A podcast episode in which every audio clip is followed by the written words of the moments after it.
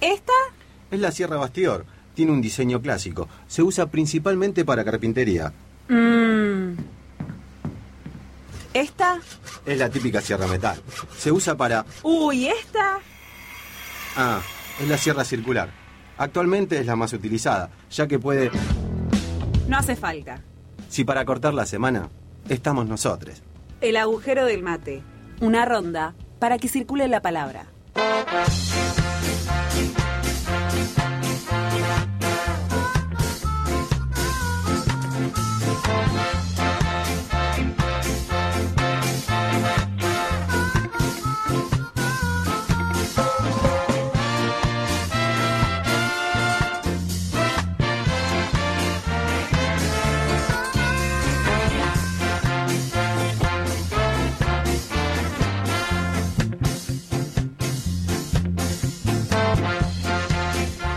11 horas en punto, 11 horas en punto, está arrancando este agujero del mate electoral, este agujero del mate en el día donde la central de los trabajadores argentinos de punta a punta, de largo ancho del país, eh, define sus, sus candidatos, su nueva conducción y lo vamos a estar comentando acá en todo momento. Buen día, Lucrecia Raimondi, ¿cómo le va? Bien, a las esta semana me tiene la luna llena de sangre como loca, porque encima está en Tauro, que yo tengo el sol en Tauro.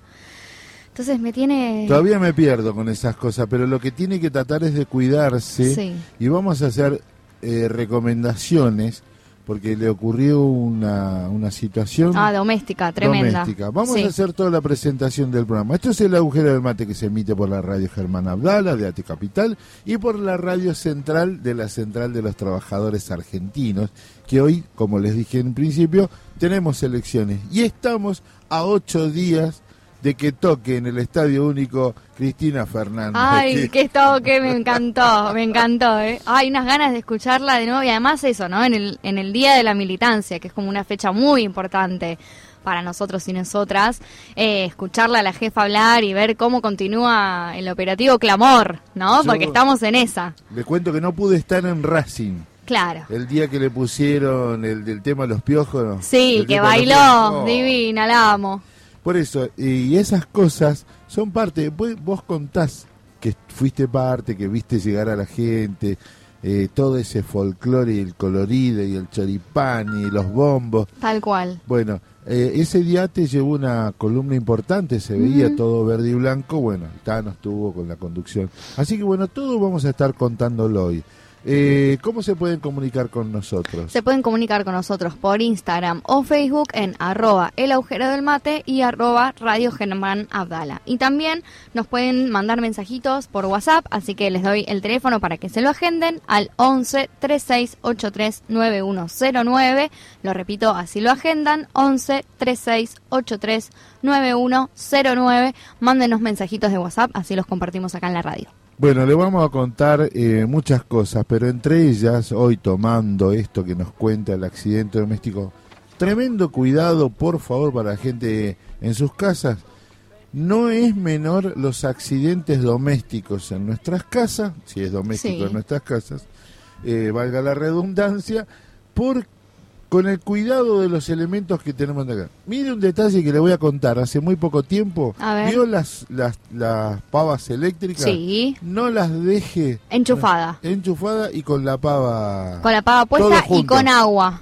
¿No? No, no, directamente le explotó, o sea, se recalentó tanto, pum, le explotó Tremendo. la térmica. Y en las casas no hay mucha costumbre de poner el seccionador, eh, el disyuntor, de esas cosas, mucho ojo. ¿Y a usted qué le pasó? A mí me pasó que se me prendió fuego el calefón a la noche. No estaba dormida. O de, no, a gas, a gas. Peor. Porque estaba goteando el diafragma, estaba goteando, ese goteo se metió adentro de no sé dónde porque no mucho no entiendo, hizo un cortocircuito y se, se empezó a prender fuego el calefón. O sea, de pedo no estaba durmiendo. Porque fue, fue tarde, tipo 12 de la noche. Y yo ya me estaba quedando dormida en el sillón viendo una serie y cuando me quedé dormida ya directamente pasó a la cama. Bueno, fue en ese lapsus entre que me estaba quedando dormida en el sillón y pasé a la cama que casi se me prende fuego la casa y muero, básicamente. Yo, sé que me están uh, escuchando en el primer piso de agricultura Yo ruego que empiecen a construir, empiecen a construir heladeras, lavarropas, muebles con curva, o sea, con el techo curvo. Ajá. Porque es increíble la cantidad de cosas que ponen. Y por ejemplo, arriba de la heladera no hay que poner nada. Claro. ¿Se Claro. entiende? Si no, este, lo- los constructores dirían. No bueno, pero en las de vieja época, las, las primeras heladeras curva. eran curvas. la SIAM. La SIAM, Bueno, claro. Pero en casa eh, puede encontrar. Este, fíjate arriba de la heladera. Y porque hay, hay, hay un ecosistema prácticamente ahí arriba de la heladera. Arriba, arriba el lavarropa. ¿no? Claro. Porque son el, el- otra. No ponga nada arriba del microondas porque es una fuente Ah, de sí. disipación de calor. Y además tiene que salir eh, El vapor, el y vapor y el... Porque si no puede quedar adentro, si no puede hacer con los cortocircuito. Así que bueno, casi hoy no me tiene... No, mentira, re la- exagerada. cuidado con las duchas eléctricas, Sí. ponerle la tierra, puesta a tierra. Sí. Con los termotanques eléctricos con puesta a tierra. Eh, mucho cuidado porque como hoy, vi- antes las casas tenían, este, nosotros que venimos a la escuela técnica con Martín, sabemos que este, antes la instalación eléctrica con una térmica, que había una plancha, una heladera y un televisor. Claro. Pero ahora es Todo, eléctrico, tal cual. Todo eléctrico. Tal cual. Entonces hay que tener mucho cuidado. Bien vale lo que le pasó para alertar. Me Sí, parece que sí. este es un servicio más que presta el agujero del mate a la comunidad. En Totalmente. la puesta al aire, musicalización de esta jornada, el querido Martín Fedele, que hoy estuvo con Coqui, le mandamos un saludo porque me trajo, me hizo una recomendación con la Virgencita de, de Itatí. Ah. Ahora le voy a leer algo para Coti. Qué Está lindo. Agustina Vargas que ya tiene preparada el programa del primero de febrero del 2023. Buena. Así, así nomás, ¿eh? Vamos, Agus. Está Luli, Luli que está con las redes enredada ahí, este, esperemos que siempre se nos tenga así, porque ayer, por ejemplo, Tito Nena se sorprendió que en unas horas, no, perdón, el compañero Félix Gajal le manda un saludo enorme al, al equipo del programa en Formosa, porque en una hora tenía 20 visualiz- 22 visualizaciones, y eso es muy bueno para ellos Y sí. para la gente de las provincias. Estaba eh, emocionadísimo. Así que le mandamos un saludo al querido Félix. Y si quieren, un rato contamos qué está pasando. Maxi Cuando, que es nuestro productor general, como lo tituló ayer Chabela. Un saludo para Chabela. Sí, un saludo besito, para usted. Un saludo para mí y para toda la gente que nos quiere, porque esto es el agujero del mate, flaco. Hace frío, estoy lejos de casa. Hace tiempo que estoy sentado sobre esta tierra. Yo me pregunto, ¿para qué sirven las guerras? Tengo un copete en el pantalón. Vos estás tan fría como la nieve a mi alrededor. Vos estás tan blanca que yo no sé qué hacer. La otra bajo la lluvia dos horas,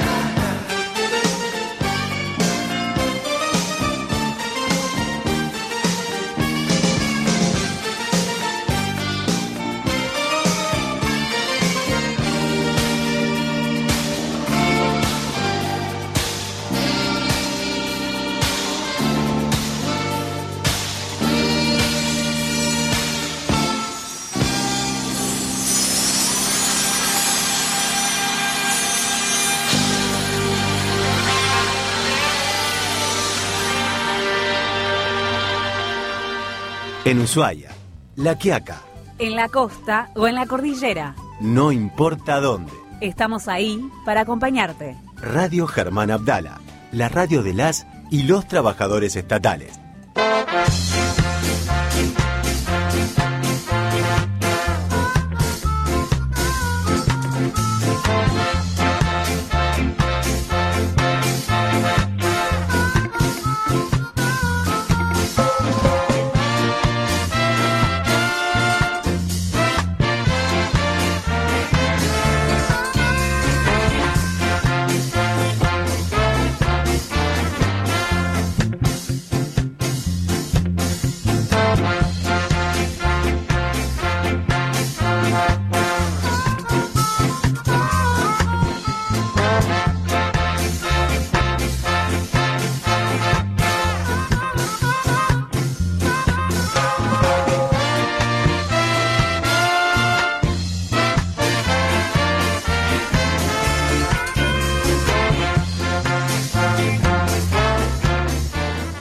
Decíamos, como decíamos en el arranque con, con Lucre, con la compañera Lucre Raimondi, que le damos la bienvenida a la gente de APA y de ATE, ATE y APA, APA y ATE, porque este, hoy es un día muy particular.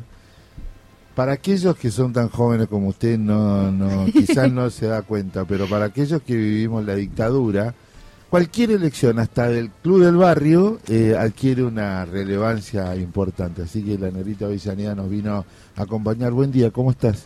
Hola, ¿cómo estás, compañero? Sí, ¿Cómo? realmente emocionante. Siempre. Los- las movidas estas así de elecciones nos, nos generan mucha emoción, mucha alegría Sí. y expectativa, totalmente. Bueno. Compañero de APA, se presenta, por favor. Bueno, Julio Vega, de APA. Julio Vega, cierto. ¿Cómo están? ¿Qué tal? Bien. Contale a la gente es APA. Bueno, APA es la Asociación del Personal Aeronáutico. Nucleamos a más de 9.000 trabajadores de la actividad y estamos en 22 provincias, obviamente, en la totalidad del país. Mira, ¿y eh, qué, qué profesiones, qué... Nosotros, qué- eh, digamos, eh, representamos a todos los trabajadores de, de- de asistencia a los vuelos, personal de, de tierra, le decimos Sí. nosotros. Claro. ah, que lleva la, la Claro, tenemos otros sindicatos hermanos como por ejemplo aeronavegantes, técnicos, UPSA. Nosotros somos uno de los cinco gremios aeronáuticos, tenemos amplitud, o sea, somos el gremio que tiene mayor eh, representatividad en el país por la cantidad de afiliados, Claro. pero tenemos muy buen trabajo con todos los gremios hermanos de la actividad. Creció mucho los últimos años, APA. Sí, sí, sí, sí, sí, en sí. términos organizativos y también en términos de En afiliados. términos políticos, en términos de afiliados, en cuanto a lo que significa APA para, para la estructura y para el- los trabajadores aeronáuticos. ¿no? Tenemos un, un abanico bastante amplio de la actividad y bueno, hemos crecido con mucho trabajo, con mucho esfuerzo de, todo, de todos los trabajadores aeronáuticos. ¿Y las representaciones sobre los trabajadores públicos y privados?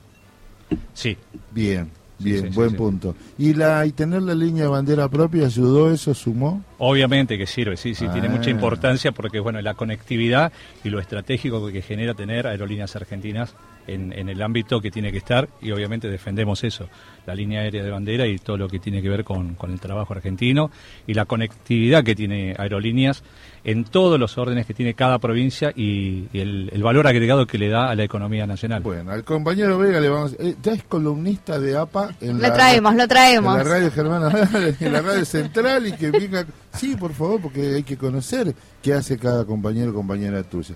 Bueno, Anita, ¿cómo está el desarrollo en el arranque? ¿Cómo estuvo el día de hoy? De, ¿A qué hora se inició en todo el país la votación? No, iniciamos dentro de todo en horario, en, en todo el país, este, arranca a las 8. Este, y bueno, y hay algunas eh, urnas fijas, hay urnas vol- mesas fijas, mesas volantes. Mirá. Tenemos en total 651.937 No. en el padrón, sí, total del país. Este año votan, No, se por votan todas Más las de medio millón, digamos, más de medio millón de mesas. 651 mil, parate, Sí, sí. parate. Esto representa en el, en el universo del, del pueblo, o sea, de la población económicamente activa, eh, un número muy significativo la central. Mirá, me sorprendió, no, no tenía esa data. Y tenemos más de, entre fijas y volantes, 3.600, no, perdón, 3.969 mesas. Ah, qué Claro. estructura, por favor. Así que este, intenso el laburo. Sí, a nivel nacional, se- ¿no? De sí, cómo sí, organizar, cómo hacer todo ese despliegue. sí, sí, Contanos sí. un poco, cuéntenos los dos. Sí. ¿Cómo es eso, no? ¿Cómo, ¿Cómo se organizan con los gremios para Claro. asegurar, garantizar las mesas? ¿En qué lugares físicos se, se ubican? Si es en los sindicatos, si es en los sectores de base. Y mirá, se- las delegaciones funcionan en cada provincia y esas delegaciones son las que tienen, en realidad, la potestad de... Y son los que el- tienen que organizarse entre Mirá. ellos y desde Tal ahí cual. comunicar a la Junta Electoral Nacional Bien. este, las- Que funciona acá, en el edificio de acá de Piedras. Está funcionando La- acá. Tal cual. Bien, es cierto, me, me acotan muy bien porque pareciera que si no estuviéramos hablando sobre esta conducción, eh, hay tres listas que se presentan en Sí, esta hay tres listas eh, nacionales, la 10, la 4 y la 6. Bien. Y en el resto del país, Julio, no hubo ningún inconveniente, no les llegó. No, porque no, ustedes no. son la Junta Electoral Central. Claro, Frente nacional. Electoral Nacional. Exacto. Hasta ahora todo con normalidad, eh, desde el principio, o sea, por suerte, democráticamente, todo en orden. Obviamente con los vaivenes propios de, de una elección, donde en diferentes horarios cada, cada organización tiene su inicio. Por Sí. ejemplo, caso de los aeronáuticos, tenemos un horario que es de 5 de la mañana a 18 horas, por las particularidades que tiene la actividad de día, de que tenemos compañeros que están en un turno determinado y al ser un solo día de elección tuvimos que Ah, tener un adelanto de un par de horas para que pudieran garantizar Claro. O sea que la- las mesas eh, de los aeronáuticos empezó a las 5 de la mañana. Sí. Ok. Sí, sí. Está bien. Metro Delegados también hizo. Sí, lo sí, mismo. tengo entendido que también varios compañeros de otras organizaciones tuvieron un horario diferenciado. Claro, más Todos- que nada para claro, adaptar y para que a nadie le falte ese, ese derecho al voto. Totalmente. Exactamente. Y Negra, ¿y cuando en ATE cómo fueron organizando? ¿Están las urnas en los sectores? Están en- las urnas en los sectores, sí, este por todos. En la sede central se vota también en Ate Capital y En la en, sede central hay una urna también, sí, que Mirá. tengo entendido. Así que y en, y en, y en los aeropuertos eh, hay lugares de votación. Sí, en casi todos los aeropuertos tenemos mesas de votación donde todos los trabajadores tienen acceso a, emitir su voto y sobre todo, bueno, eh, como tenemos la diversidad de, digamos, lo que nos da el, territorio argentino, tenemos en Tierra del Fuego, en Ushuaia y Río Grande, que también eh, tenemos la participación, digamos, de, digamos, de, de CTA a través de APA, así que tenemos la cobertura en, todo, en cada uno de los aeropuertos. Yo quiero saber, yo quiero saber, eh, ¿hace cuántos meses que están trabajando? Ya hace más de seis meses que estamos, empezamos un poquito antes de la fecha porque bueno, nos, nos consolidamos un poco ya en estos últimos meses con, con la presencia de más, digamos, eh, hace- digamos, permanencia de cada uno de nosotros acá en la Junta. Claro, primero empezábamos de a poco, viniendo por semana un par de veces y ya después, los últimos dos meses, prácticamente todos los días, porque el laburo... Bueno, eso, contanos, Eh, cuéntenos un poco más en detalle cómo es ese laburo, Y son ¿no? O sea, 144 regiones, Sí. entonces, este... Y padrones y... y ¿Cómo se arman los padrones? ¿Quiénes son, cómo se eligen los responsables de, de las secciones que van a estar a cargo de llevar adelante las elecciones en, en las provincias?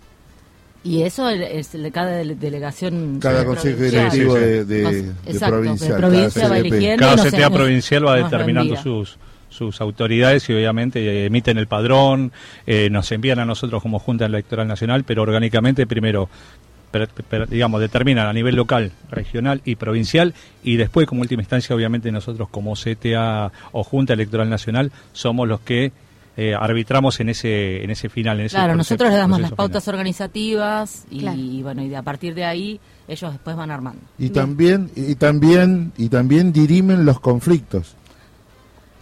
Sí, sí, ¿Sí? sí, sí, sí. Por- ¿Qué tipo de conflictos surgen? Eh, porque, porque quiero, quiero, quiero, ¿Qué digo? A mí me gusta el quiero quilombo, una- así que contá. No, no, quiero preguntarles con,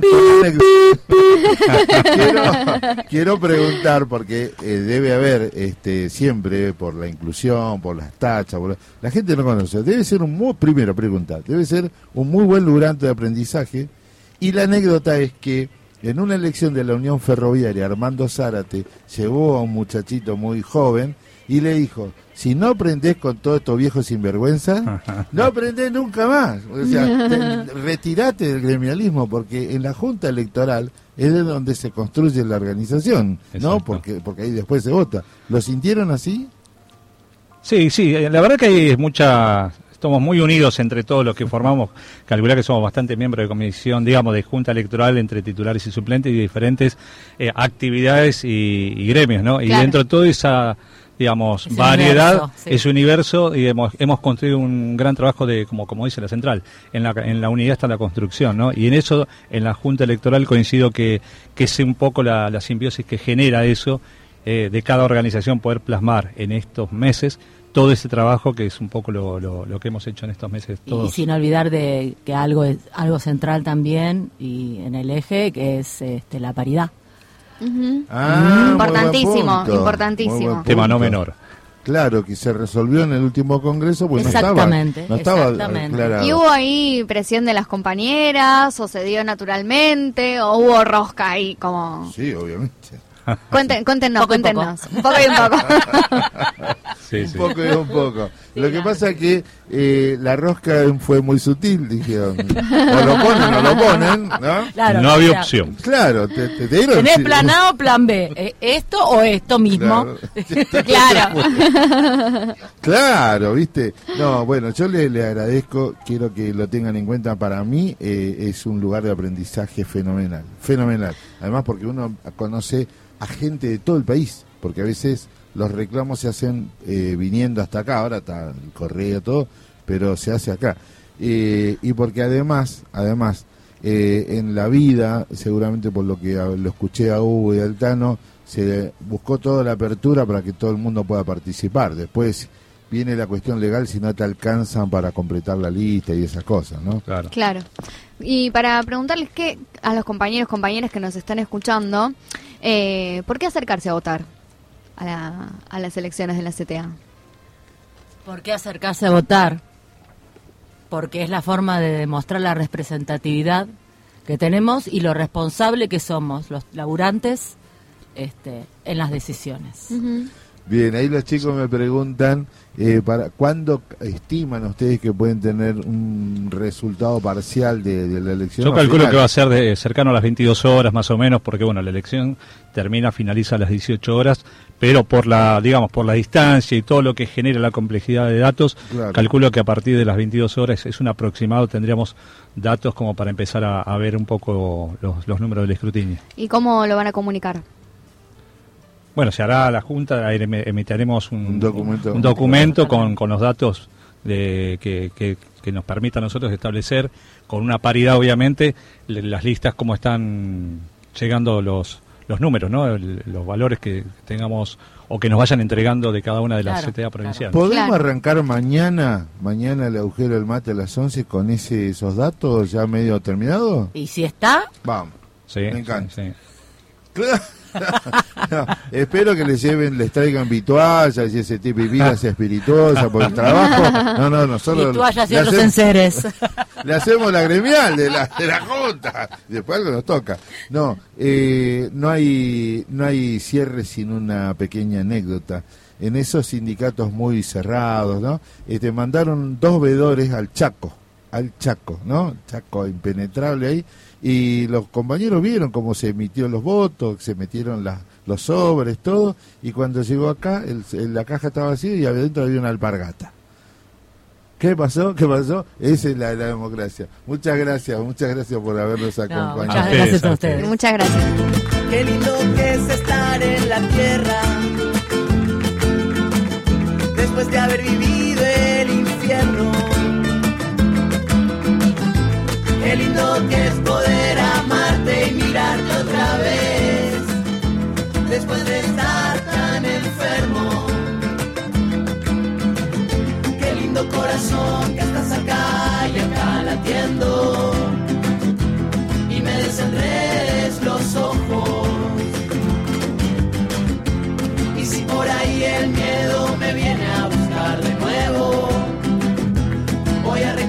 que cantamos una vez, mirando el cielo. Cántale a la luna y al sol, cántale a la estrella que te acompañó, cántale a tus amigos con el corazón.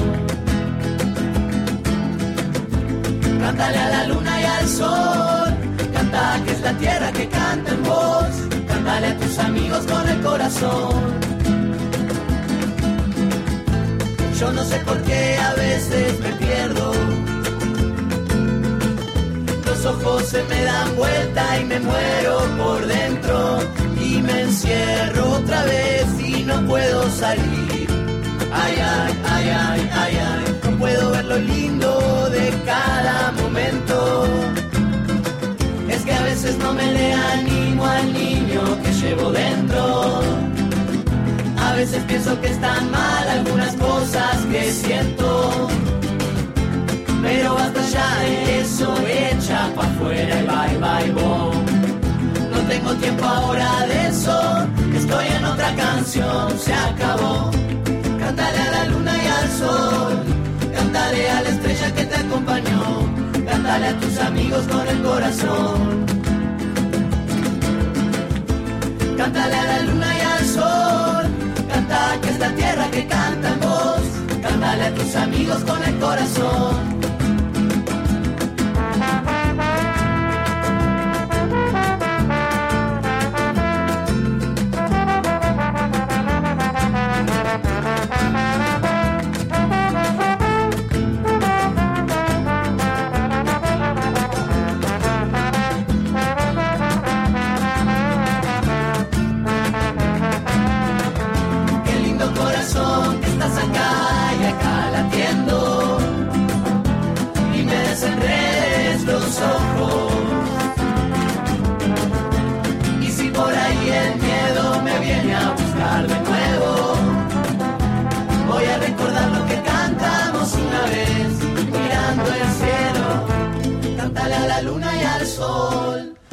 Cántale a la estrella que te acompañó.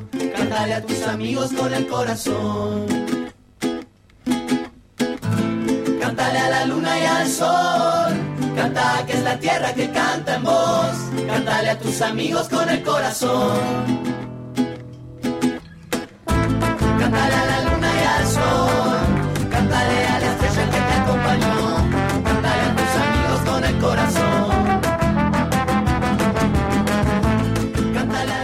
En Ushuaia, La Quiaca, En la costa o en la cordillera, no importa dónde. estamos ahí para acompañarte. Radio Germán Abdala, la radio de las y los trabajadores estatales.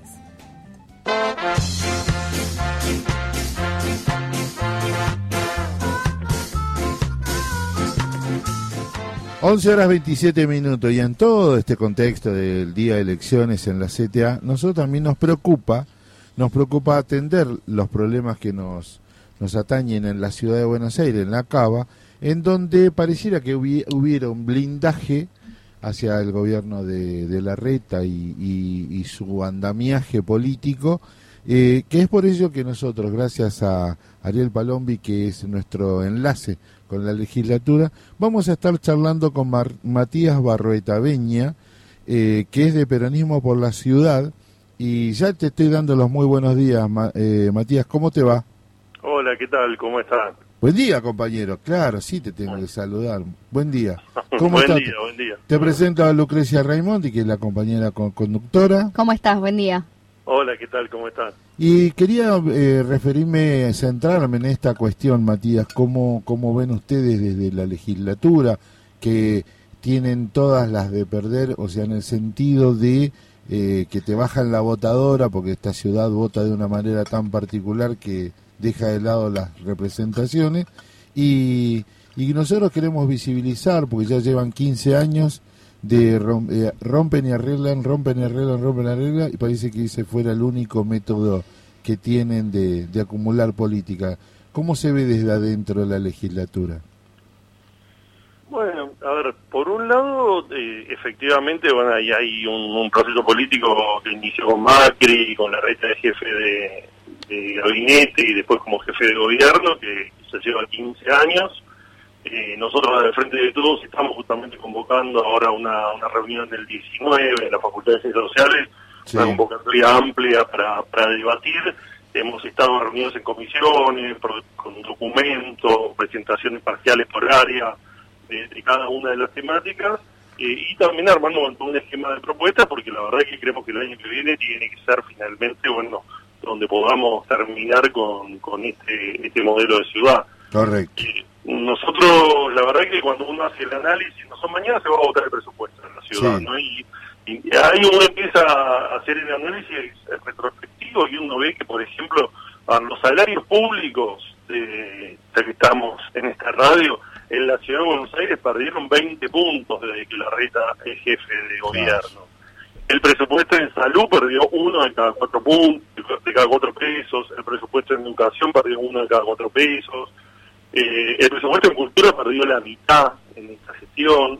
Y lo que uno ve es, la verdad, una destrucción de- del Estado. Uno recorre los institutos que el Ministerio de Cultura, eh, analiza, por ejemplo, programas, no sé, como Cultura en Barrios, por ejemplo, que solamente se sostienen por el esfuerzo de los trabajadores. Ahora, es verdad que con esto, con Mitra de Noya, con el tema también la situación que se está planteando hoy con los residentes que son que están desnudando cómo funciona el sistema de salud, ¿no? que en realidad hay médicos que están muy mal pagos, que tienen pluriempleo, entonces lo que terminan atendiendo son residentes que en realidad se están capacitando y que tienen jornadas extensísimas con un salario que son 120 mil, 130 mil pesos en mano, Una miseria. una miseria. Entonces, bueno, pero todo esto podemos decir que, bueno, hace 15 años que lo venimos diciendo. Claro. Y, y por ahí no alcanza, tal vez porque, bueno, hay un sector de, de los porteños que no que no se atiende en el hospital público, más allá que esté creciendo ese número, o que participan en el 52% que tienen educación privada. Eh, pero de todas maneras, nosotros creemos que esos porteños también se ven afectados por esta mala gestión. Por un lado, porque no se construyó un metro de subte, por ejemplo. Exacto. Entonces, porque hay una máquina de recaudar multas infernal, una máquina de recaudar impuestos y meterle en la mano del bolsillo a los porteños con el nuevo impuesto a la tarjeta de crédito que recauda 28 mil millones de pesos, con ingresos brutos la segunda tasa más alta del país, con una permanente persecución de los comercios y demás, en un afán recaudatorio. Después creemos también que la pérdida de espacios verdes, la privatización de más que 500 hectáreas, la pérdida de oportunidad para mitigar el cambio climático, seguir enterrando los residuos en la provincia de Buenos Aires sin hacerse cargo de efectivamente plantear un esquema, un paradigma de, economía circular. Nos parece que hay muchísimos temas, como vos decís, hay un blindaje, pero nos parece que, que hay, por un lado, una oportunidad que es el desgaste que llevan en el tiempo, la visibilización de esto, y por otro lado, las internas de ellos, ¿no? Claro. La verdad es que la reta hasta ahora ha consolidado un espacio de cooptación política, recordemos el Lustero opositor, Carrillo el opositor, Roy Cortina el opositor, los cooptó a todos en base a este presupuesto, pero ahora en la interna de cara al año que viene se le están produciendo muchas grietas que abren algunos espacios para que se pueda ver un poco más todo esto. Bien, bien. No, esto, ¿no? De, de pensar qué, qué estrategias darse como, como en partidos y como militancias y qué estrategias puntualmente sean ustedes de peronismo por la ciudad para, bueno, eh, cooptar un poco del electorado que tiene cautivo Juntos por el Cambio. Sí, nosotros, a ver, eh, es verdad y, que, que, bueno, hay una fuerza consolidada, pero también es verdad que venimos creciendo. Nosotros hace unos años, en el 2015, había dos bloques de, de espacio en la legislatura, Unidad Ciudadana y el bloque justicialista. Entre los dos se juntaban 12 legisladores. Hoy somos 19 legisladores del Frente de Todos, es decir, más del 30% de los legisladores. Eh, estamos en un bloque unificado, hemos tenido una posición consecuente y permanente y con propuestas a la gestión local.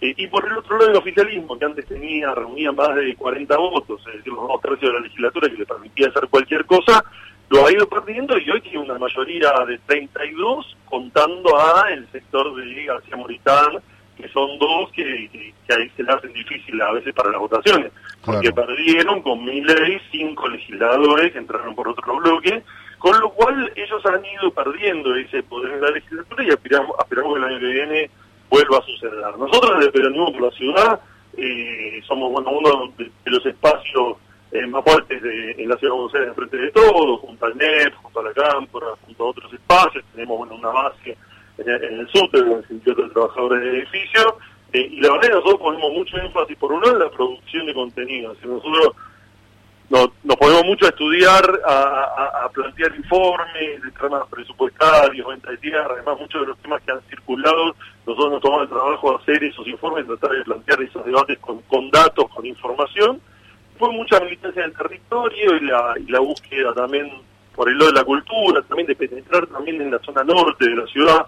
Para nosotros es fundamental que demos esa batalla, que no la demos por perdida, porque es donde más votantes hay, donde nos sacan diferencias abismales. Si nosotros no mejoramos nuestra performance electoral en, Núñez, Saavedra, Recoleta, Palermo, eh, si no mejoramos ahí, no vamos a ganar nunca la ciudad. Con lo cual, nosotros creemos que ahí se les puede entrar.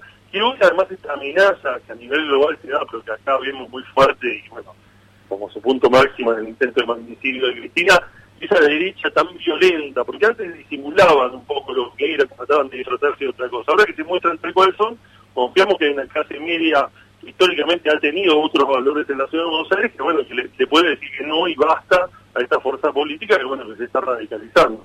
Sí, en los barrios populares también tienen un alto porcentaje de votos eh, el macrismo, que parece una contradicción absurda, ¿no? Eh, ¿Y qué propuestas tienen en concreto, ¿no? En la plataforma, por lo menos de periodismo, eh, peronismo por la ciudad, eh, de cara a, a esto, ¿no? A- al electorado porteño. No, a ver, nosotros tenemos, eh, como decía al principio, a veces es un poco de- desmotivante en la legislatura.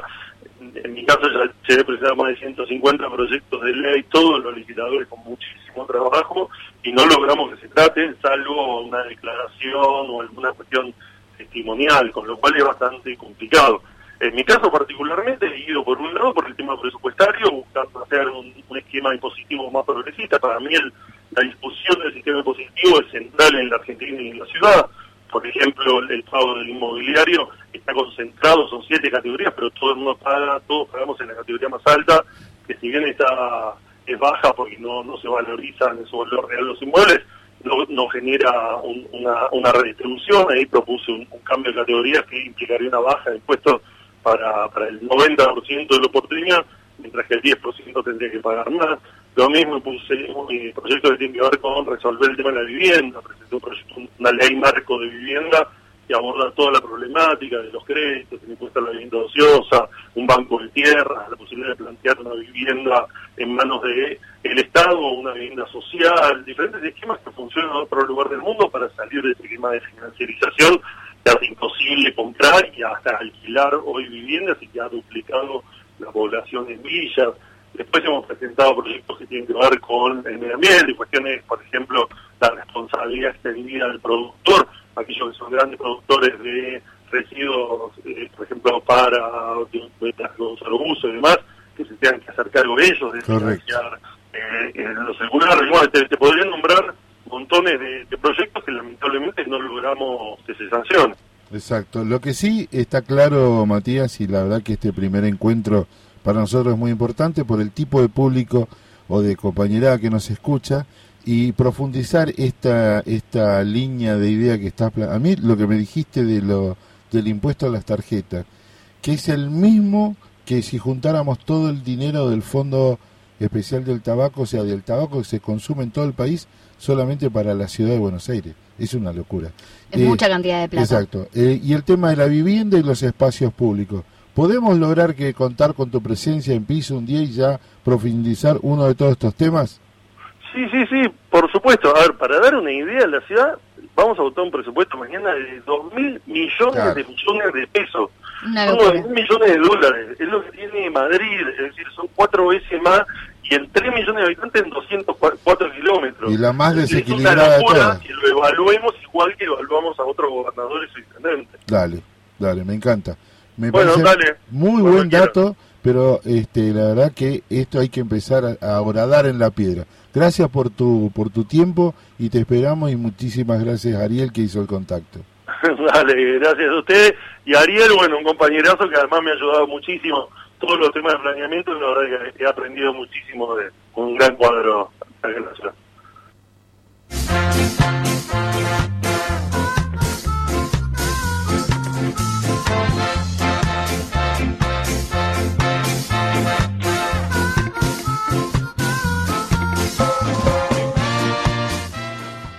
2000 de 2000. Yo, eh, es, es sideral, o sea, no, no te podés. Yo creo que al tercer 500 ya me pierdo.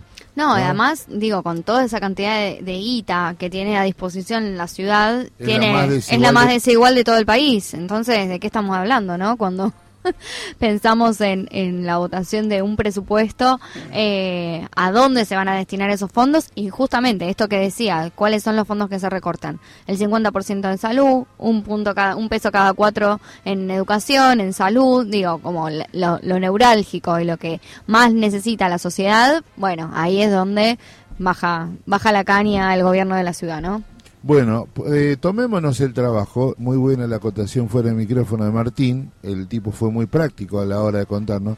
Lo convocamos porque aclaremos una cuestión.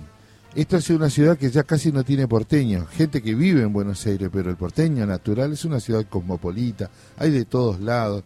pero también esta pérdida de identidad y no discutir, porque total vivo, a mí no me importa en el trasfondo, la vivienda, la salud, la educación, el Estado. Eh, a mí quiero hacer una pequeña comparación y con esto nos vamos. A mí me hace recordar a lo que pasó en la Ciudad de La Plata con una triste intendencia de los hermanos Brera, que este, se fueron antes de tiempo y abandonaron. En la derrota se fueron y no aparecieron nunca más. Entonces, eh, hablando con los compañeros, el peronismo tiene que pedir perdón en La Plata primero para presentarse como candidatos. ¿Se entiende? Porque hay que pedirle perdón a la ciudad. Y acá, después de una triste situación dolorosa que la tratamos y hablamos con el compañero sobreviviente de, De Cromañón. de Cromañón, después vino la debacle y, y llegaron estos muñecos y que hablan como le quieren, eh, lo que quiere escuchar eh, el medio pelo porteño. Así que mucho por desandar, es perspectiva y posibilidades. Y en las crisis quizá tengamos alguna oportunidad.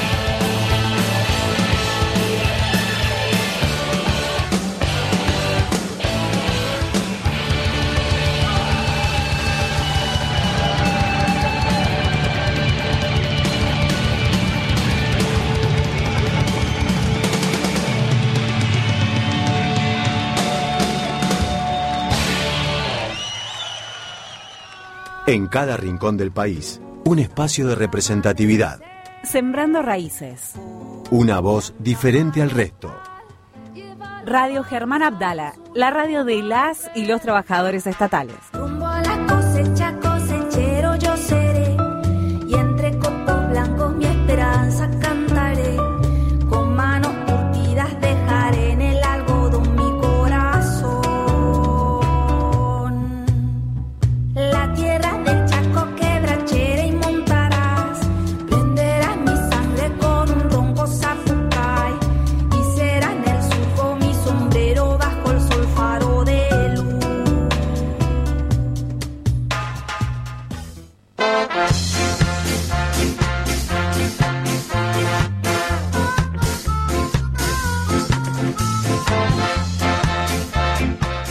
Dejaste, Fede, le, le dejaste a la audiencia ahí, me pusiste en el eco un cachito. Esto es un Ah. adelanto, porque este mañana, mañana vamos a estar con el Día de la Tradición. Eh, también que hay que haber un- abrir una discusión sobre el rol de José Hernández y el Martín Fierro y, y la pero obviamente es una con ahí me adhiero a la postura de, de Fedele que es su escritor que es una cuestión de contexto de tiempo ¿eh? Pero está muy buena esa mirada que nos va a traer mañana nuestra productora este, Agustina Vargas y también ah vos también la conocés la situación de de sobre el Martín Fierro Ah, Sí, el de la China Iron. Ajá. Sí, me encanta. Dos veces lo leí. mira De lo tanto que me gustó. Mira, bueno, bueno, me va a gustar charlar con usted. Dale. este, Lo traigo, lo traigo, así lo mostramos, también, Mañana vamos a traer, lo, lo invitamos, invitamos a todos que escuchen el programa porque en el Día de la Tradición vamos a hacer un mix folclórico, pero con toda esta nueva mucho rock and roll este y, y- y Folk folk rock. rock, exactamente. Eso. Hablando de folk rock, mañana los invito a ver a Lito Nevia en el Teatro Argentino. Quienes vivan cerca de La Plata y quieran ir a ver, aprovecho el, el bolazo. Mm, eh, jueves 10 de noviembre a las 20 horas eh, invitamos a Lito Nevia y Fulanos, Fulanas Trío, Mm, en el Centro Provincial del Teatro Argentino. Eh, va a estar acompañado por Daniel Minimal en guitarra, Leopoldo Deza en teclados y flauta, Nika Corley en guitarra y bajo y Tomás Corley en batería. Yo Divino. quiero recomendarle a usted, Agustina, que algún día escuchen Delito Nevia, homenaje a Gardel y Lepera. Ah, divino. Me encantó. ¿Lo Yo la escuché, sí. Oh, imperdible, imperdible. Bueno, ¿qué tiene para hoy? Te cuento que va la ministra de Educación de la Ciudad de Buenos Aires eh, anunció en su cuenta de Twitter que avanzarán desde el Ministerio de Educación a eh, una sanción contra el vicerrector del Colegio Mariano Costa, que es Julio Pascarelli. Eh, la sanción viene por sus discursos, por sus palabras que pronunció eh, durante la toma eh, del, mes de septiembre, en el que los pibes reclamaban por viandas, que las viandas están en mal estado, por los problemas de infraestructura y contra las prácticas laborales. En ese contexto de la toma en el Mariano Costa frente a la comunidad educativa, eh, el vicerrector hizo un discurso muy sentido, muy, muy aplaudido y muy eh, muy significativo, ¿no? Para la, la comunidad educativa y para el contexto en el que estaban sucediendo las tomas. Eh, la ministra este discurso lo eh, lo tildó de adoctrinamiento.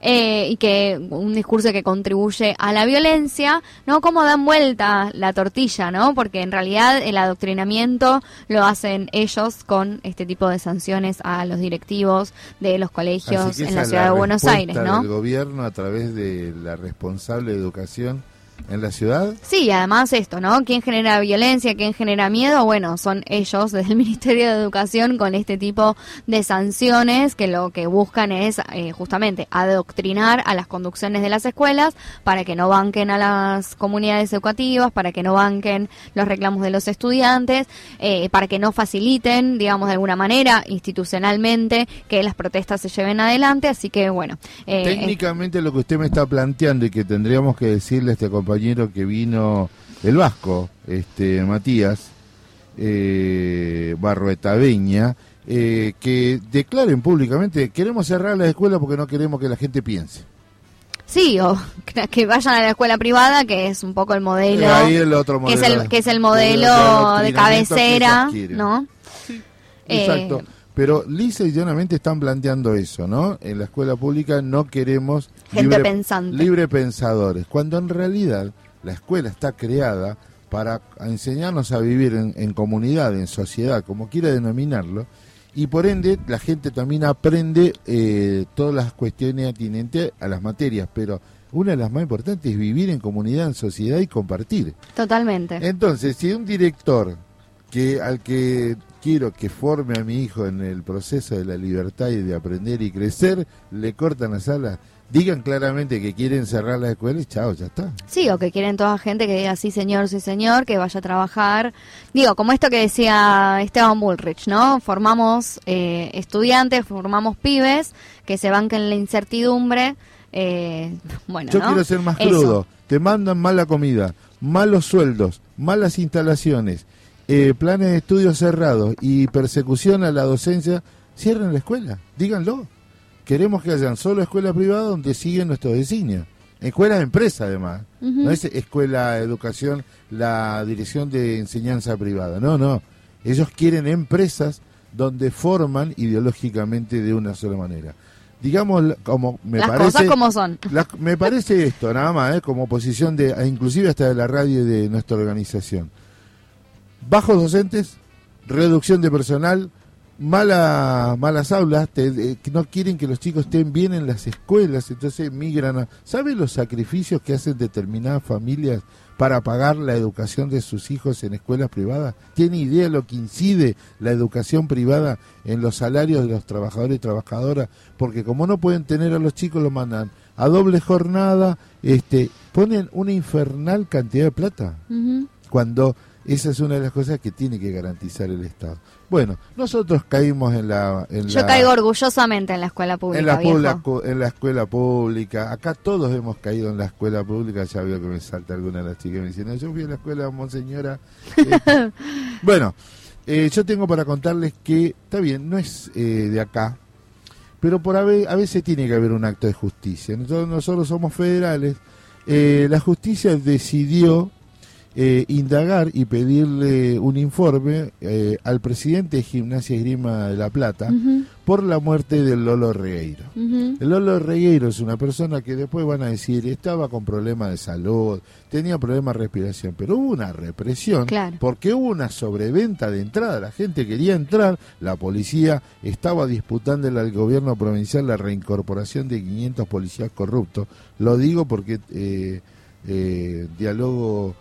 Tengo diálogos con los compañeros de la Secretaría de Derechos Humanos y me dice, eh, fue una interna política. Claro. Entonces te apretaron, porque la policía es así, o te tira un muerto arriba del escritorio, o libera una zona. Digo, bueno, el O Gabriel, provoca una represión que sabes que va a terminar en un desastre. Gabriel Pellegrino eh, se enteró hace horas que la decisión de justicia no aceptar el pedido de constituirse como particular damnificado, esto me, me lo pueden hacer entender, y que va a tener que presentarse a declarar concretamente por qué, porque hubo reventa, o sea, hubo sobreventa de entradas. Claro, jugaba a Boca, todo el mundo quería ir a ver a Gimnasia, le quedaba una mínima esperanza en el campeonato.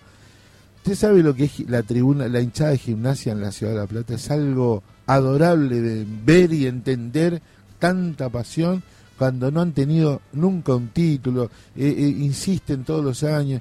Y bueno, claro, jugaba a Boca, querían... este, Sí, estar todos, estar todos obvio. y se, se avivaron, quisieron vender más entradas. Eso es cuando pasa cuando hay errores en la dirigencia. Vino la represión, muere el Lolo Regueiro y el otro día cortaron la bajada de la autopista. ¿no? Como, Como medida de justicia. protesta. Una protesta pidiendo justicia. ¿A quién perjudicaron? Al pueblo trabajador, a la gente que viene de, trabajar o que tiene que ir por una actividad a la Ciudad de La Plata, perjudicaron durante horas a esa gente. Está bien, la gente, inclusive hasta había gente aplaudir, pero pero no hay que protestar. Y una persona me dijo, ¿y por qué no le van a la casa de Pellegrini que dé explicaciones de lo que pasó? ¿Por qué no van al, jefe de la policía le dicen, ¿por qué actuaron de esa manera? y se está cumpliendo. Así que un acto de justicia que lo citen a este peregrino este, para que declare lo que pasó ese día en la cancha de gimnasia. Ujú. Otra más usted. que el presidente Alberto Fernández inicia hoy su gira eh, por Italia y por, por Francia y por Indonesia. ¿Otro día de Cristina Presidenta? No, no, no, que... No, no, no, que porque participará en Europa de la quinta edición del Foro por la Paz y de la cumbre de líderes del G20. Es importante esta gira para la presidencia de Alberto Fernández, que estará acompañado de su del, del riñón de su gabinete y eh, acompañado también eh, por Massa, que participará de la cumbre del G20. Eh, y básicamente lo que lo que irá al- a, lo que va Alberto Fernández a, a Europa al Foro por la Paz y a la cumbre de líderes del G20 es posicionar a la Argentina como productora y exportadora de alimentos, eh, en posicionarla también en el desarrollo de las energías renovables y en particular con Macron, que es el presidente de Francia, buscan ampliar la producción de litio, ya que Argentina es la cuarta productora de litio, ¿no? Entonces, digo, las energías renovables, el, la minería y la producción de alimentos es como la, la forma en la que Argentina se va a mostrar y querer posicionar en la cumbre de líderes del G20. Y a su vez, en particular en el Foro por la Paz van a estar hablando de posibles soluciones a las consecuencias de la invasión de Rusia y Ucrania, de Rusia a Ucrania, eh, porque bueno, está teniendo no solo consecuencias en la región, sino que afecta por supuesto a todo el mundo. Bien, hoy, un día como hoy, caía el muro de Berlín. Un día como hoy caía el muro de Berlín. Símbolo de la división, de la lucha fría, de la guerra fría entre eh, eh, Occidente y Oriente, entre Ruso, eh, la Unión Soviética, que ya venía en caída. Este, la Alemania estaba, estaba dividida en dos partes. Lamentable porque dividía a un pueblo donde había familiares, historia, amigos.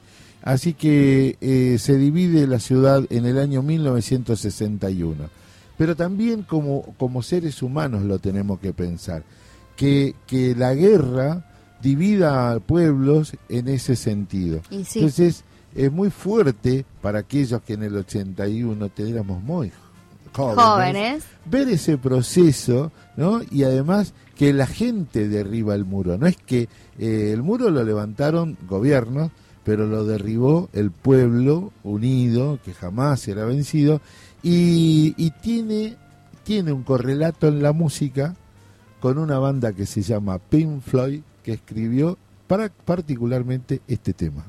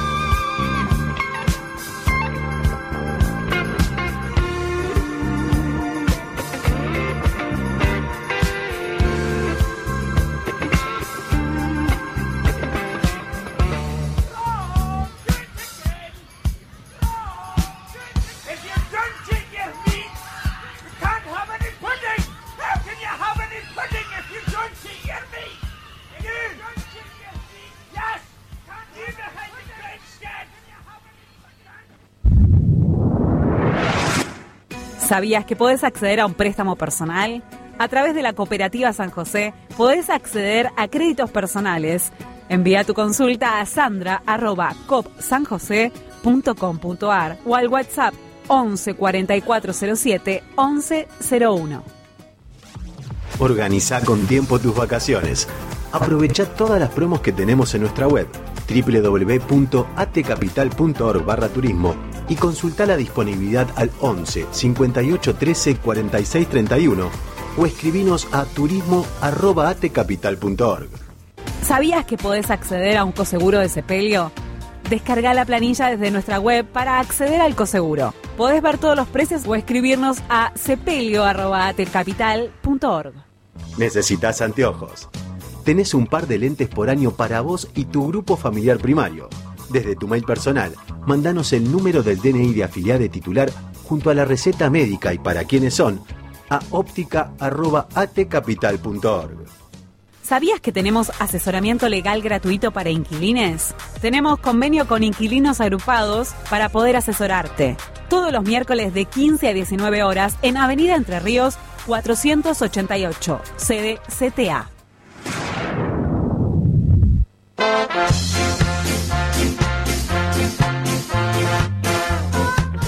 12.03 en, nuestra, en nuestro mediodía, de la- el día que se está votando en toda la CTA, en toda la Argentina. Y nosotros tenemos una nota, entrevista en particular, que a mí me sensibiliza mucho porque todos y todas tenemos en algún ámbito de la familia gente que, eh, que por cuestiones este, genéticas, llamarle como quiera, no puede tener hijos o hijes.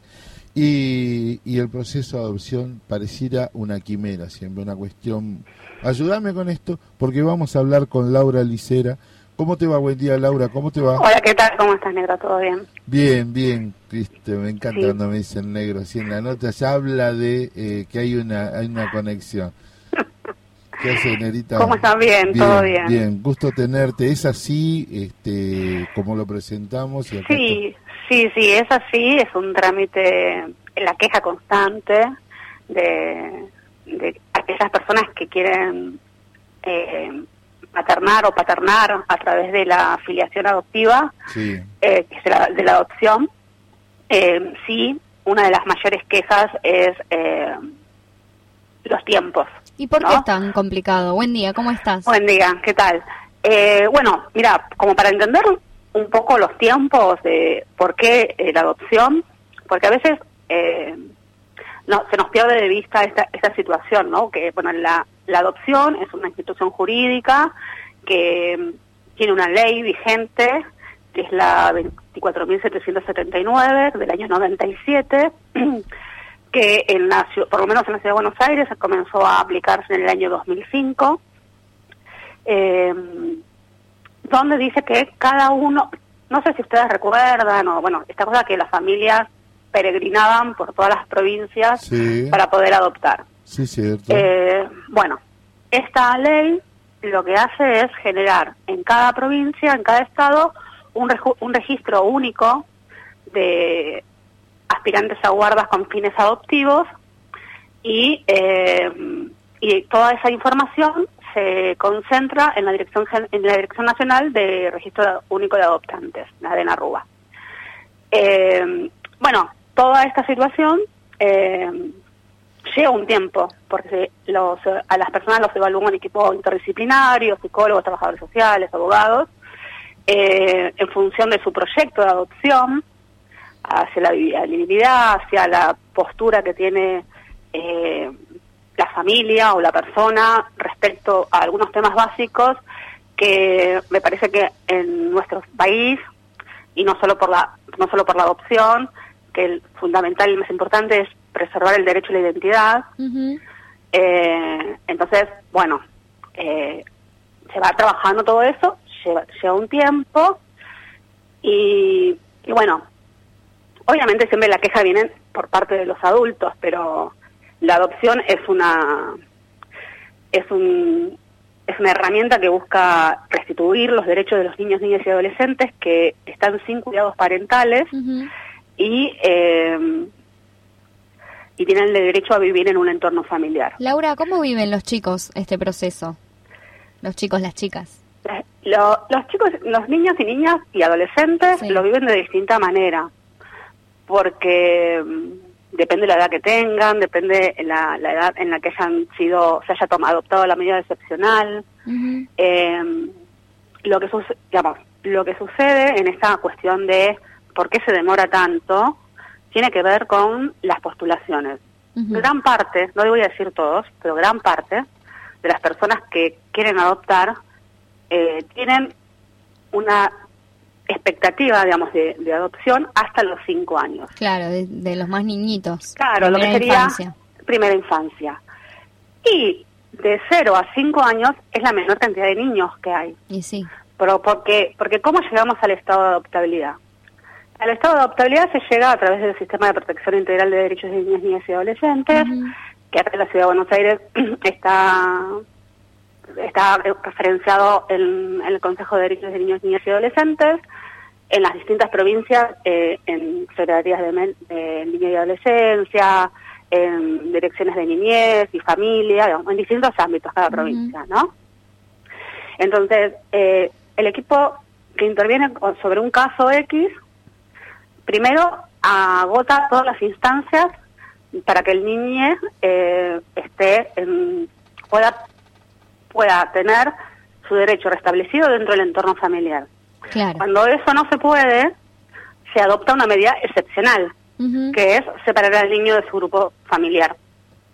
Porque tampoco existen referentes familiares positivos que puedan asumir su cuidado, una tía, una abuela, ¿no? Entonces, bueno, la, la última medida es el niño ingresa a un centro de cuidado, que es un hogar, un centro de atención transitoria, Sí. eh, y ahí empieza todo el periplo, porque el equipo profesional, en el caso de la Ciudad de Buenos Aires, que son las defensorías zonales, continúa trabajando, generando estrategias para poder restituir el derecho a vivir en familia. Claro. Y a veces se puede, a veces pueden los padres o las madres eh, realizar como una vuelta de visión o por ahí es por, por algún problema de salud o algún problema de adicción, digamos, pueden recuperarse de esa situación que los llevó a perder el cuidado parental de su hija. Eh, entonces, bueno, lleva un tiempo.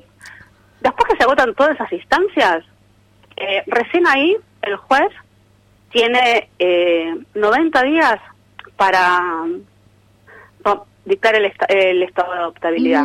Entonces pensemos que por ahí un niño que fue separado de su grupo familiar a los tres años, Sí. estuvo eh, el equipo trabajando dos años más, cumplió cuatro. Se dicta el estado de habilidad, tiene cinco, digamos. Claro. Y cinco es el máximo. Claro. Hay muchos niños de más de cinco años que están esperando ser adoptados y no lo son. Claro. Porque entonces ahí es como una discusión filosófica que tiene siempre cuando hablamos de adopción. Eh, es el tema de, bueno, el derecho de quién? El derecho de el adulto A tener un niño a- que a- criar a, su ser manera. padre, Vamos, Claro. un- a tener un a tener un niño para eh, digamos, para poder eh, me va me sale satisfacer, no sé si es la, la, Es la la palabra, palabra, correcta. es la palabra. Sí, sí, sí, satisfacer su deseo de mapaternar. Sí, su deseo de maternal, eh, pero también a veces tienen un eh, deseo genuino de maternal, tienen las herramientas, pero hay algunas cuestiones en las que hace ruido, va, derecho a la identidad, eh, la posibilidad de vinculación con eh, con la su familia, de origen. Y el derecho a la identidad tiene que ver con el nom con re- preservar el nombre del niño Mira, o niña. Eh, con anterioridad, en el 2015 se, se efectivizó la, la mm, ay, la, la ley, el, no, se, se puso en vigencia la modificación del Código Civil. Sí. Eh, y ahí se agrega la ley de adopción, Claro. como es posterior al Código de Vélez Claro, sí, Eh, sí, sí. Se incorpora, se incorpora como parte de la- del, como parte de, del pliego de leyes que se tienen que tener en cuenta en el procedimiento civil. Bien.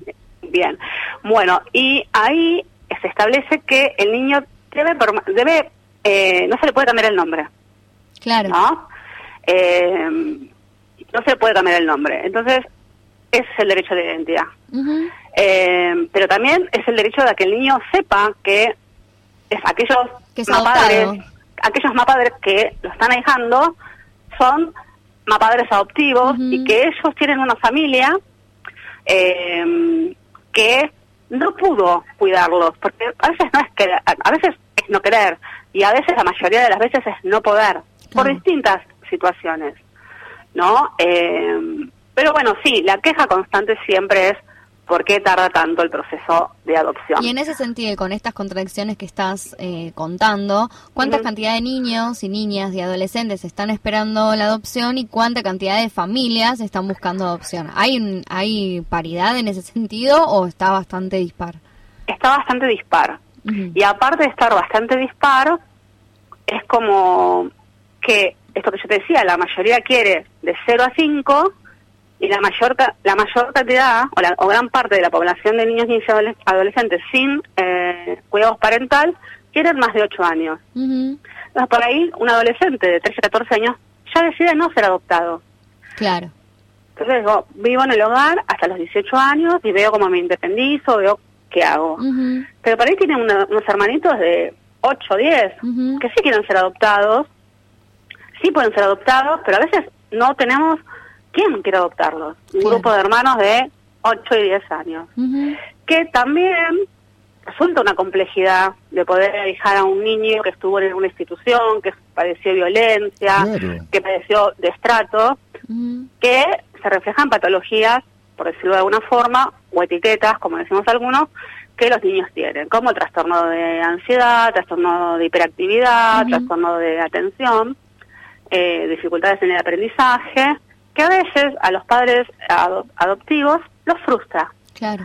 Y nosotros, lo que nos llama mucho la atención, eh, yo estuve hace un tiempo evaluando en, la, en el registro de adoptantes de la, de la ciudad de Buenos Aires, eh, estuve estuve evaluando, entonces todos te dicen que sí, que tienen un- mucho amor para dar, ¿no? Digamos que se sigue vinculando la eh, adopción como un acto cari- De caridad. de- de caridad y qué bueno que sos porque adoptaste, ¿no? Bueno, obviamente la gente que adopta o que decide tener una afiliación adoptiva eh, es buena gente, digamos, tiene buenas intenciones. Pero bueno, eh, a veces sucede que no pueden manejar algunas cuestiones que con hijos propios tampoco se pueden manejar, Claro. ¿no? Como total. con problemas de aprendizaje, qué sé yo. Entonces, tienen esa cosa de que llegan a la oficina y te dicen, te lo vengo a devolver, Claro. ¿no? Qué complicado. Entonces, ¿Y cómo hacen estamos, en? Estamos, bueno, si la persona eh, decide desvincularse del hijo, eh, al que primero se ac- accede a una guarda y después recién se inicia el proceso de, de filiación, si decide desistir de ahijar a ese niño o niña, eh, bueno, nosotros no podemos obligarlos a tener un niño o niña y, y tampoco podemos dejar eh, expuesto al niño o niña a, un, a una familia o a un grupo familiar o a una persona que no quiere estar con ellos. Claro. Entonces, el niño vuelve al sistema de protección, pero el problema es que se vuelven a vulnerar sus derechos. Y sí. Se vulneraron cuando, fueron- cuando vivían con sus familiares.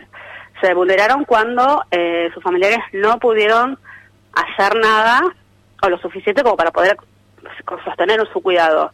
Y se vuelve a, vu- a vulnerar cuando hay una familia que dijo que estaba dispuesta a adoptarlo, a dejarlo, cuidarlo, eh, y lo devuelve. Decide, claro, decide. No, devolver, suena sí. muy fuerte Sí, decir lo devolver, devuelve, sí. pero es así. Claro. Lo, digamos, Sí. se desvincula. Sí, Claro. para Laura, porque es tremendo lo que estás contando. Yo Sí, era, es de los, yo era de los que creía, che, qué complicado, si un gurí, gurí, este, vamos, aceleremos la cuestión.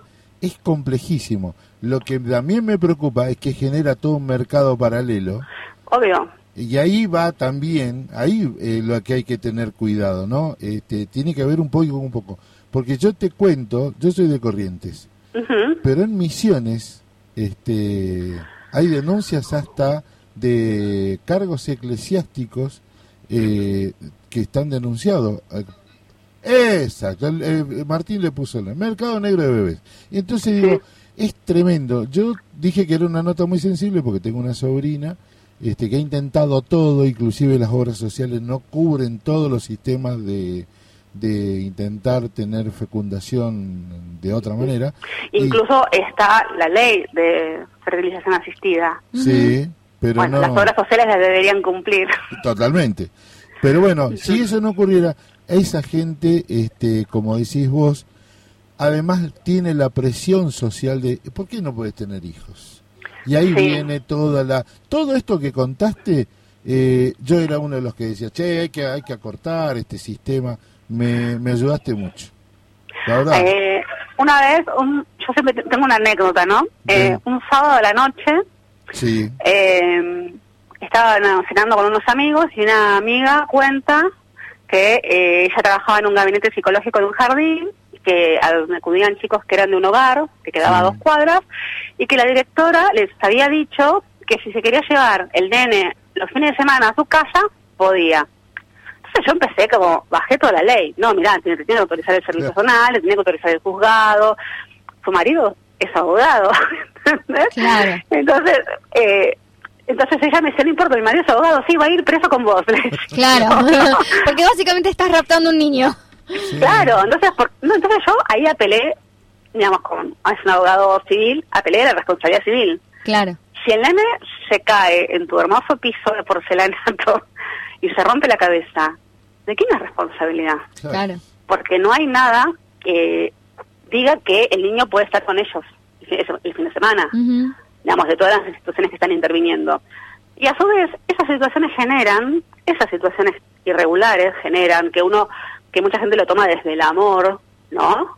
Desde esta cuestión del amor, No alcanza. no, que el amor no alcanza, eh, hace, estas situaciones hacen que familias que sí están inscritas en los registros de adoptantes o en los programas de padrinazgos, qué sé yo, tenga- tengan que seguir esperando Claro. para adoptar. Claro. digamos. Se, se, primero, el, tra- el trámite de adopción tarda porque merece una eh, evaluación exa- exhaustiva. Segundo, porque eh, hay niños, eh, las postulaciones tienen un límite en su mayoría. ¿En qué Eh, sentido un límite? digamos que la gran parte de los postulantes tienen tienen expresan la voluntad de querer adoptar niños hasta cinco años sanos, ¿no? Claro, ah, Eh, entonces, Oh, claro. entonces eh, nada, eso. Claro, limitaciones en, en, en sentido de la demanda de los Claro. padres, de los tutores Sí, y nosotros, responsables. y nosotros no, no debemos perder de vista que la adopción no tiene que ver con el derecho de los mapadres a, a hijar, de las personas adultas a hijar, Sí, sino no que tiene que ver con el derecho de los niños, niñas y adolescentes a vivir en un entorno familiar. Claro, exactamente. Te hago una última pregunta. Eh, ¿cómo, ¿Qué recomendaciones das para in- iniciar un proceso de adopción? Primero, eh, digamos, lo que yo lo que yo recomiendo es poder pensar, poder imaginar eh, y ser sincero con sus propias limitaciones, ¿no? Porque también si vos vas a un proceso de evaluación con muchas dudas o con cuestiones sin procesar, sin masticar, eh, puede ser que te terminen diciendo que no estás apto para integrar el, el, el registro, con lo cual es una doble frustración para el adulto también. En este Eh, sentido, que es imaginar y pensar cómo llevar determinadas situaciones poder, difíciles. poder elaborar, claro, a ver, ¿qué, ¿qué pasa si el niño tiene trastorno de hiperactividad y del colegio te llaman todos los días por tal cosa, ¿no? O que, ¿qué pasa si el nene no te quiere decir mamá o papá? Digamos, porque ahí es un chico más grande. Eh, digamos, ¿cómo, si tienen la posibilidad, esto que yo te comentaba, por ahí tiene un hermano adolescente que no quiere ser adoptado, pero sí se adoptan a los hermanos más pequeños, bueno, ¿cómo manejamos la posibilidad del vínculo con el hermano mayor? ¿no? Entonces, y en la gente hay como mucha fantasía, porque creen que, eh, digamos, la mayoría de las personas que se postulan para la adopción son personas de clase media, media alta o alta. Eh, entonces tienen como el prejuicio que los niños vienen de los sectores populares. Y no es así, también hay niños que eh, provienen de eh, familias de clase media o de personas que digamos que, digamos que no pueden cuidar, pero no por una falta de recursos económicos, sino de recursos simbólicos. Intelectuales, simbólicos, claro. Sí, sí, o por algún problema de... De, De adicciones. de adicciones, de algún problema de salud mental. Claro, por eso. Entonces, bueno, hay que preservar una abuela, un, un tío, un hermano, ¿no? Sí, como es algo le- de, de lo adopto y somos la familia Ingal si nada existió antes que nosotros y Claro. nuestra unión familiar. La familia Ingalls no existe, Eh, pero sí, eh, es eso. Es, a ver, si bien el deseo es válido, eh, hay que pensar ese deseo, ¿no? Claro. ¿Y en función de qué? Y en fun- porque uno por ahí, a un hijo biológico, a veces, ¿no? Eh, puede sobrellevarlo de, de mejor manera.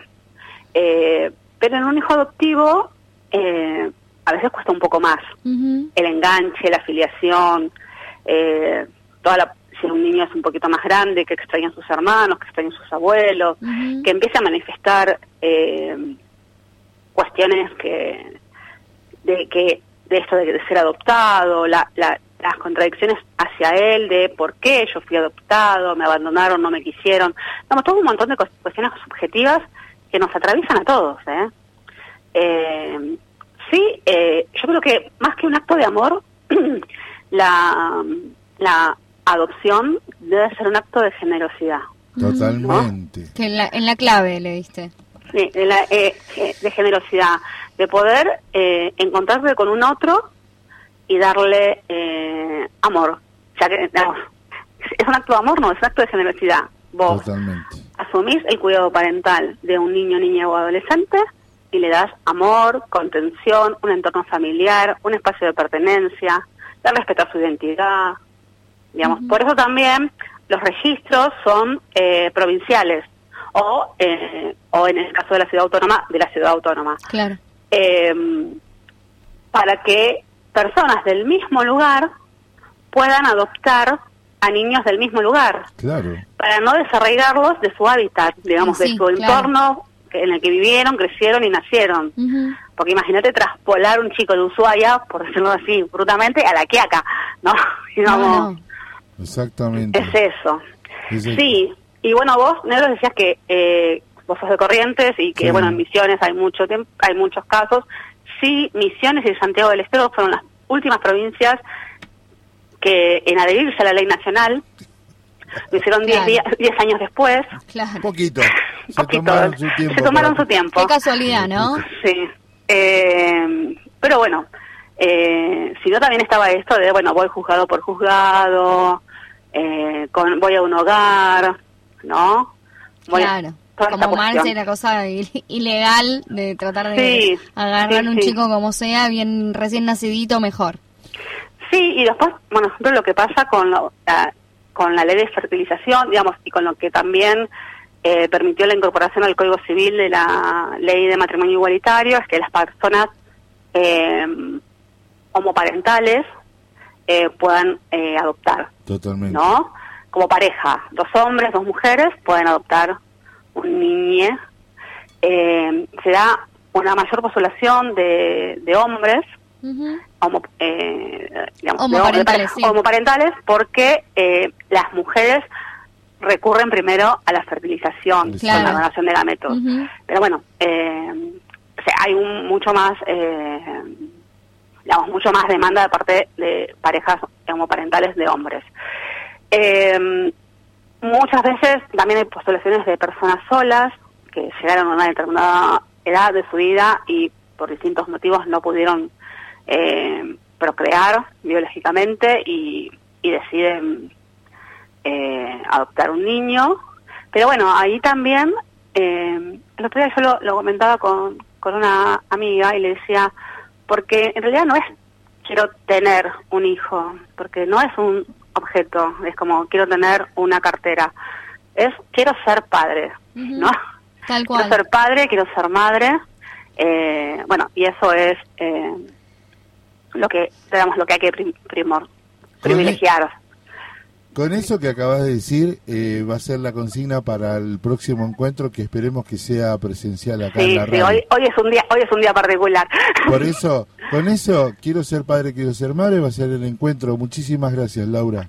Muchas gracias, Tañerón, muchas gracias a todos por, por el espacio. En un café se vieron por casualidad, cansados en el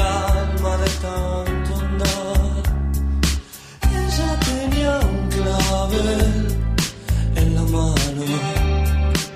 Él se acercó, le preguntó si andaba bien. Llegaba a la ventana en puntas de pie y la llevó a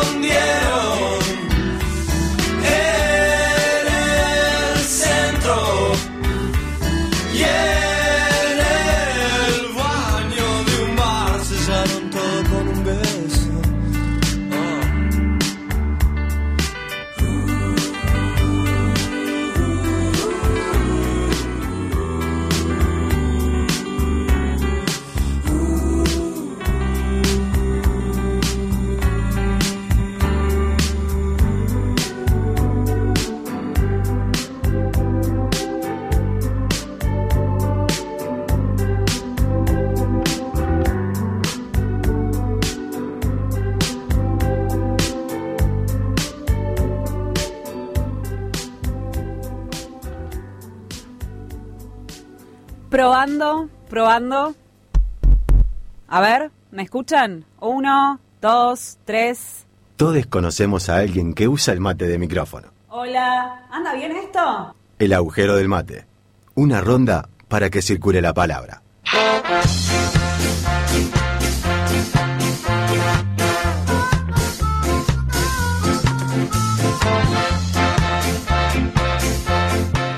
El flaco podía salir con esto tranquilamente, era, era hoy, o sea, venimos tratando un tema pesado, difícil, hay que llevarlo, prestarle atención, además eh, quiero mandarle un saludo enorme a Laura del Cielo, porque la verdad...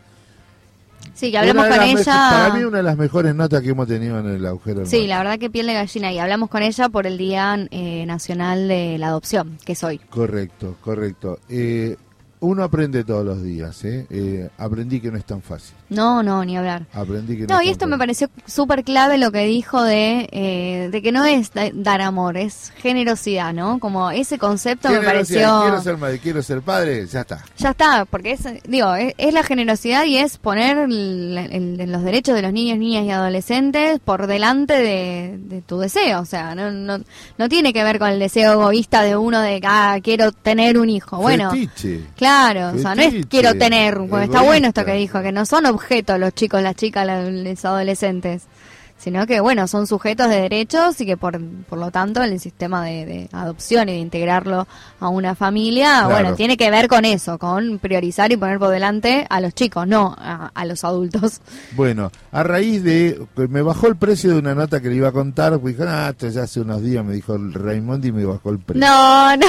No, Entonces- no, no, dale, comentémoslo porque además me, me, me causa mucha... Dale, comentémoslo porque quiero hablar de viste esto. que un grupo de trabajadores Sí, de sí. edificio este, le increpó a, a, a Franchella por la película, el, clase, la serie, y lo muestra como coimero, como Sí, tipo siniestro. Tienen aportes en la historia, tienen aportes en la historia eh, de personajes, digo, Mangieri, por ejemplo. Sí, ¿no? tremendo, tremendo. así. Claro, claro. Pero el portero de edificio es un personaje muy particular. Eh, normalmente del interior, eh, eh, le debo confesar, yo fui portero. Ah, me, Yo lo reveo, ¿eh? De encargado de edificio. Yo fui portero eh, y en el edificio donde vivía la mamá, la mamá de Andy Kuznetsov y la novia de Andy Kuznetsov. Mirá vos. Sí, acá por Escalabrini Ortiz en Palermo. Y el otro edificio era sobre la Finur, cerca del... del Cerca de Libertador. Sí, sí, sí, a, do- a una cuadra y media de Libertador. Del hipódromo. Y, y cerca del Museo de Vita. Ah, Eh, bueno, se enojaron por la, la, la- la forma que son tratados. ¿Por qué traigo este tema? Porque a mí me gustaría un día agarrarlo a Gasalla y decirle, está bien, todo bien con el humor, pero a nosotros nos estigmatizaste. A los, al empleado municipal, al empleado al público. empleado público, al A empleado la maestra público. también, ¿eh? Que tenía Claro. la de la maestra, el ¿Viste? personaje de la Con maestra. ese personaje, con el humor, este, llenaste tus alforjas, ¿eh? te, te hiciste, pero ese es un divinero mal habido, mala persona. Yo te, te- te- estoy de acuerdo con lo que vos decís, Te pero también, pero también pienso, es una ficción. No, no, no, pero es una ficción. Digo, o sea, no, ya lo algo. podemos. Siempre no, parte yo ya lo, desde enti- algo. lo entiendo y lo comparto. Ficción es eh, un extraterrestre, eso es ficción. Pero el portero Bueno, existe. el pero- mal- el mal mecánico que no te cambia los repuestos y te pone todo trucho no existe. El mal policía que te coimea. Por supuesto que existe, pero bueno, más allá de que exista, así como existen, no sé, psicópatas y asesinos seriales, bueno, qué sé yo, también existen este tipo de personajes, pero es una ficción, no es un documental sobre la historia de los trabajadores del- de los edificios, o es un emergente, vamos a ponerlo así. Sí, pero yo ay, Haga lo una cosa, el otro día la negra una cosa, Bernasi de su, de, de su parecer. Por eso, mi parecer es que yo coincido con que la estigmatización, así como Gasalla lo hacía con eh, los maestros y el empleado municipal, hay algo de eso en esta serie, pero que no deja de ser una ficción. Entonces, si desde la ficción no nos pueden interpelar a pensar determinadas cosas, es como, bueno, o sea, no, no todo es, o sea, es como tipo toda la literalidad, ¿no? Nos vamos a morir en un mundo literal. Que- qué aburrimiento, qué Yo aburrimiento. para Me da un poco eso. Para terminar, le digo, te tocó. ¿Viste como Bertolt Brecht que decía, hoy se lo llevaron a medicina y ah, no me calenté porque no era... Bueno, hoy le pegaron a los estatales y a mí no me calentó porque no era estatal. Hoy le pegaron a los camioneros y no me calentó porque... Hoy me pegaron a mí que era portero. Te tocó, hermano. Así que bancátela, sean prolijitos y solamente eso. Para mañana tengo la anulé y estaba por eh, para mañana tengo por favor este cambiando haciendo este salpicado final vamos a dar consideraciones para que no los estafen no las estafen con las compras eh, por internet sobre todo las de marketplace que no es de empresas sino que es entre particular Claro. y particular ¿Le Está parece? bueno, eso sí me encanta. Y yo te digo que mañana hay paro docente y movilización a la legislatura. Eh, Tema presupuesto En contra de la baja del presupuesto en educación y siguen de paro y movilización eh, los residentes y concurrentes, que esto ya parece figurita repetida, como que ya nos cansamos de decirlo, pero bueno, la lucha que están dando los trabajadores de la salud residentes es bastante importante porque no nos olvidemos que son el 50% de los trabajadores que están en el frente de batalla en todos los hospitales públicos de la ciudad. Diría doña Rosy, ¿cuándo trabajan? Las tomas, eh, marcha y... Vio que el sentido común a veces juega también en contra. Nada, no me pongo abogado a nadie. Esto ha sido el agujero del mate. Que tenga un- una muy buena jornada, termine bien, disfrútelo, arregle su calefón. Flaco querido, hoy para mí imperdible la respuesta del otro lado del vidrio. Gracias, nos vemos mañana.